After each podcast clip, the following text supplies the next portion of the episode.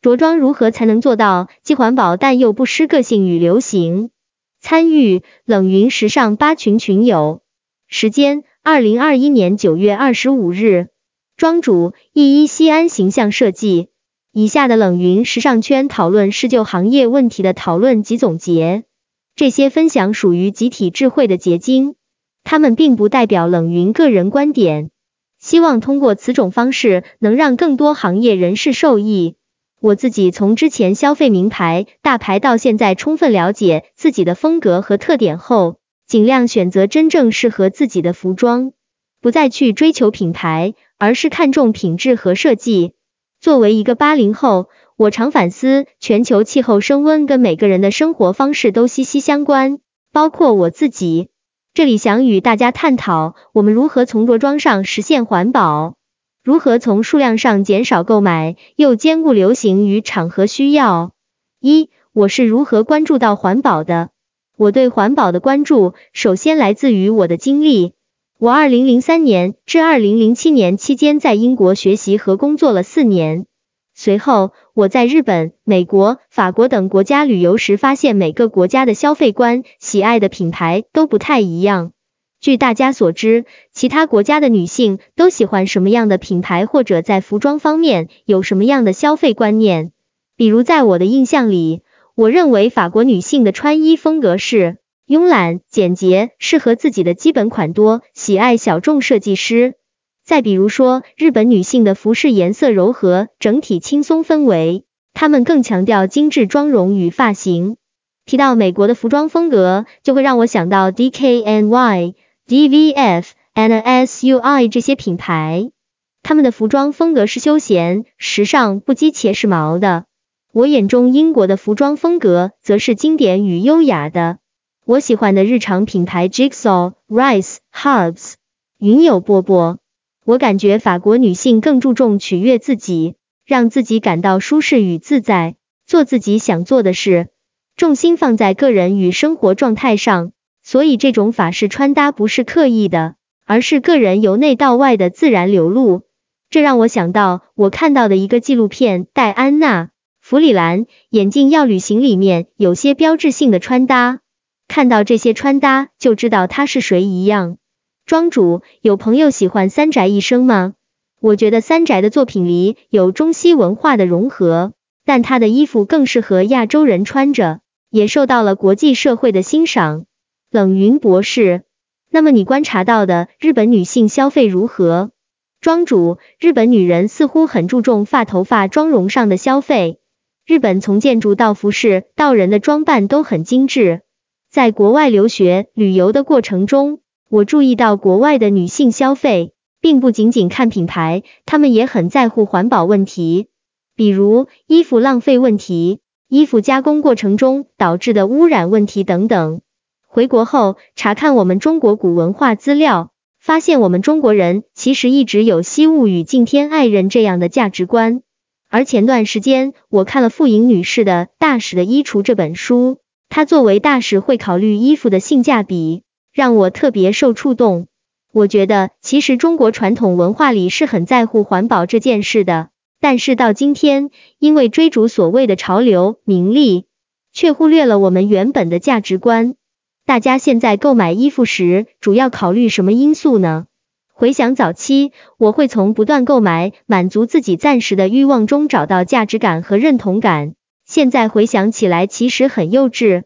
自从认识到环保问题后，我在买衣服的时候，尽量买自己可以穿很久的衣服，以减少不必要的浪费，不盲目追赶潮流。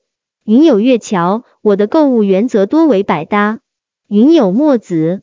我用的包包喜欢用杜邦纸，但是衣着上我喜欢买各种风格的衣服，几十到几千都有，几千是非常喜欢的设计师品牌，觉得设计值得才会去花这个钱，支持设计师品牌，因为每一个设计师品牌的崛起都有可能成为 Creating China，我更希望国内的设计师品牌可以走向全世界。云友二爷，我会购买可持续面料服装，也可以找到价值感，因为可持续面料环保。二，如何考虑环保问题的同时，又保留个人风格与流行元素？一，个人风格如何与流行元素结合？庄主如果只考虑风格，不考虑流行或者与国际接轨，也会格格不入。但是只考虑流行的话，不考虑个人特点与需求，肯定也是行不通的。云有墨子，我自己风格多变，对各种风格都可以穿出它的味道，因为我从不给自己设限，各种风格都大胆尝试。我认为个人风格与流行元素之间大可不必结合，因为每个人有自己的风格，而流行的东西终究易逝，只有风格才可以永存。所以你不必追寻流行，你大可做自己。云有波波，我认为保留个人风格的精髓和基础，通过潮流不断更新自己的外在表现形式，就像很多知识基础不变，但始终是在更新变化的。庄主，流行到底是什么？又是怎么被制造出来？有时候我觉得流行就是为了变化而变化，保持新鲜感，或者说大家形成的情绪表达是一种共识的表现。比如说今年流行的休闲运动风格。云友二爷，我觉得流行是可以轮回的，过几年会重新流行起之前的元素。庄主，我的看法是要真实了解自己的风格上。适当选取适合自己的流行元素去点缀。如果一个人的五官特别的立体大气，骨骼比较突出，相对来说他适合肌理感强的面料，那么目前流行的小香风的粗花呢，可能就比较适合他。云有呱呱，怎么找到适合自己的风格？庄主从风格的分类说，比如自然型风格的人比较适合运动休闲风。那么目前流行的很多大牌运动休闲的服饰就会比较适合他。以下给大家分享几个案例。下图是一位舞蹈老师，他本身的风格是优雅前卫，在他的形象塑造中，我帮他保留了一些优雅的元素，在妆容上还有褶皱设计上，但是在图案上选择流行的小豹纹。下面这位妈妈，我认为她最佳的风格是俊秀少女型。我考虑到她的职业还有身高各个方面的因素，我把一些流行的豹纹元素用到下装上，加了一些她自己喜欢的优雅元素，但是在领子上也选了更适合她的立领。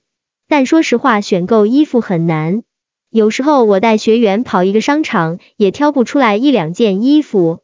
目前都是在线上帮他们选，能真正买的衣服其实是很少的。选择衣服是根据场合的。但背后需要考虑的因素特别多，比如个人的风格、流行元素、职业需求、情感。所以为了保持环保的同时，还能让大家继续爱美，我还做了三十场左右的美衣置换，鼓励大家把自己平时不太适合的、比较新的衣服拿出来与学员交换。我的这些客人都是从一个客人开始的，慢慢通过口碑相传，之前也没做过任何推广。风格的转变与接纳需要一个长期的过程。我每次会做一些读书和美衣置换的沙龙，大家也都能够彼此分享一些关于服装的看法和个人成长的心得。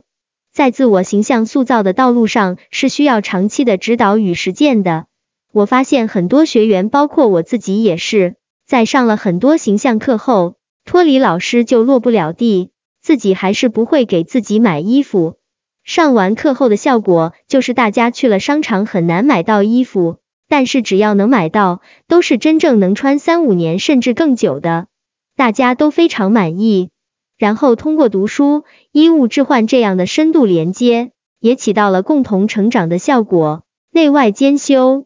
所以我们的沙龙活动既解决了环保问题，同时也帮助我的学员与我保持了粘性。二如何实施衣物回收、衣物改造、衣物置换？云有墨子，我会放到闲鱼上。云有波波，我也是闲鱼庄主。我在想，除了这种衣物置换，有没有通过旧物改造或者其他的方式减少浪费？大家有没有发现自己经常穿的衣服就是那几件？后来我发现，给学员做线上衣橱整理的时候，因为经常穿的衣服从面料。材质、图案或者款式中，一定有几样是比较适合自己的。那些买来就不怎么穿的衣服，其实很多是因为没有经过理性的逻辑分析和感觉就买了，买的时候喜欢，但并不一定适合自己的衣橱。至于交换衣物可能产生的卫生问题，我发现熟悉的人之间交换衣服不太会介意穿过没有穿过，而且大部分学员拿来的衣服基本上都是没穿或者穿过一两次。捐赠当然也是解决衣橱多余衣物的方法之一。但我其实挺好奇，我们捐出去的衣服都去了哪里呢？本质上要解决环保与流行及个性的问题，根本还是要精准购衣。你买的衣服使用的效率到底有多高？有没有尽量做到物尽其用？有没有适合各个场合？所以我的理念是不要轻易购入任何一件衣服，也不要轻易送走任何一件衣服。对自己的衣橱要进行一个动态的管理，包括场合的管理。你的衣着也要能匹配到自己职业的发展。女性强有力的软实力中，形象力在职场上也是非常重要。三，国内外体现专业、品质、时尚的品牌有哪些？庄主，下一个问题我们聊一聊目前大家喜欢的国内外的一些品牌，既时尚又有品质的都有哪些？大家可以谈谈自己喜欢的品牌或者设计风格。云有墨子，我个人比较喜欢麦昆，因为这个品牌比较小众。云有波波，我目前喜欢耐穿百搭的衣服，正在挖掘自己的个人风格中。云有墨子，我比较喜欢的国内设计师品牌是 Angel Chen、Fan Chen Wang。我所在的公司也为雅莹、Double Love。歌丽丝、颖儿旗下品牌等等做代加工，做工一般。庄主，我喜欢英国的 Jigsaw、Rice、Hubs。云友二爷，我喜欢 Shashu Tong。庄主，但我不知道是不是因为心理作用，总觉得国内很多衣服的裁剪版型比不上国外的大部分品牌。下面这个是一个英国品牌的衣服，老板就在我们小区，在海外估计有二十多年了。我穿的这个裙子就是他家的，我觉得它有英国版型上的优点，并且在设计上有一些英国的元素。三，在消费方式的变化下，未来服装行业的发展趋势：一，年轻一代的消费方式也越来越去品牌化，大家会为品牌买单吗？庄主，大家看重品牌吗？云有呱呱，我不太看品牌。云有墨子。我不看重品牌，我看重衣服的设计和性价比。云有波波，在无法亲身体验的情况下，我会看品牌。品牌有自己的风格特色，我感觉能找到喜欢的东西，多概率大就会多去逛。庄主，我最近有个感受，好的品牌注重的都是设计师本身自己的喜好或者想要表达的内容，但是我们自己要寻找的是真正适合我们的物品。这中间是有一些难以融合的地方。我有时候依然看重品牌的目的是为了保证品质，但是很难在一个品牌里找到真正适合自己的很多东西。云有二爷，有的时候一个品牌是有故事的，我会很喜欢他们品牌的价值观背后的故事。云有墨子，这就是一个品牌不足以满足作为消费者的需求。我们也需要关注更多的品牌来满足我们自己的需求。庄主，我对这点也是有困惑的，因为喜欢一个故事或者喜欢认同的一个价值观去买喜欢的东西是可以的，但是并不代表这个物品适合自己。云有呱呱，喜欢是一回事，适合真的是另一回事。云有二爷，一个品牌的风格故事很容易吸引到他所针对的客户群。云有波波。我认为我们要在喜欢里找适合自己的东西。云有墨子，我会因为这个品牌背后的故事关注它，因为它触碰到我的点。也正因为关注，才会更加了解设计本身是为何，更能让自己感受这件衣服带来的力量。衣服是有灵魂的，它会使我更加热爱生活，热爱这个世界。庄主，在我的形象塑造实际操作经验中。我发现一个有趣的现象，往往长相干练的人喜欢柔美的服饰，优雅的女士又特别崇尚时尚前卫。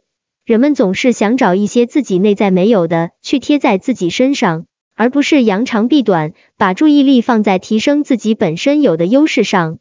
我觉得这个时代会有一个转变，从以设计师为焦点转变为用户为焦点。二，以品牌为中心到高度自我认知的背景下到以人为中心，每个人如何成为自己的设计师？庄主，我在想，我们每个人都有自己的故事，自己的闪光点，与其去让设计师讲故事，不如用服饰去表达我们自己的故事。比如说，我最近特别想找一件衣服。是中式立领的小外套，但是面料上我不想用传统的真丝，比如阿玛尼西装中采用的精致又相对硬挺的面料。我在想我怎么样才能自己设计出这个衣服，或者找到品牌提供这个衣服。穿别人设计的衣服已经不能充分的去表达自我想传递的一些东西。云友二爷，我觉得可以私人定制。庄主。目前来说，高定只是满足小部分人的需求。我想让我找到这样的衣服，也想让更多人找到这样的衣服。云友呱呱，个人认为时装款定制难度还是比较大的，因为一般的价格搞不定，高定又太烧钱。庄主，所以我也在探索怎么样利用目前的这种高科技以及服装工业技术上的迭代和大的时代背景，去实现这个目标。我能不能做一款这样的中式小外套，做成不同的风格，可以体现在面料和图案上，通过只卖中式小外套形成自己的品牌。云有月桥，这也是我近年比较困惑的问题。我有时买衣服已经无法满足个人需求了。云有波波，我认为其实也是一种突破而已，有时候需要反主流，才能看到事物的更多面。看到你从来看不到的东西，庄主，为什么我想要做的是中式立领的小外套呢？我觉得中式立领适合很大一部分的亚洲人，并且西装的整个设计对于很多亚洲人来说是相对有些繁琐了。小立领衣服穿上是很精神的，体现中国人的骨气在里头，可以作为女性的时尚职业装，也可以顺应时代，设计线上直播时候的职业装。借助直播快速传播，而且可以做出几个不同的风格和款式，比如时代感更强一点，又能体现中国元素，且从设计上也更适合中国人，但同时又能跟国际接轨的服装。